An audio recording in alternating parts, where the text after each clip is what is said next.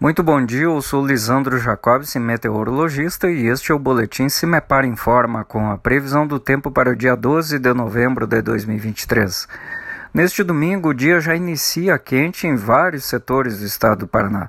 Mesmo as temperaturas mínimas não ficaram tão baixas, em torno dos 20 graus no centro-sul paranaense e em torno dos 19 graus entre a região metropolitana de Curitiba e os Campos Gerais.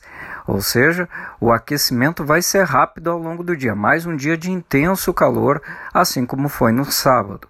Temperaturas bastante altas, passando facilmente dos 30 graus na maioria das cidades paranaenses.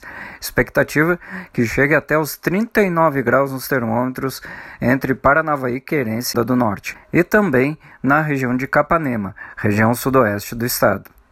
Até existe possibilidade de chuva, mas é bem isolada e passageira durante o período da tarde, especialmente na área de divisa com Santa Catarina. Em nosso site cimepar.br disponibilizamos a previsão detalhada para todos os municípios paranaenses.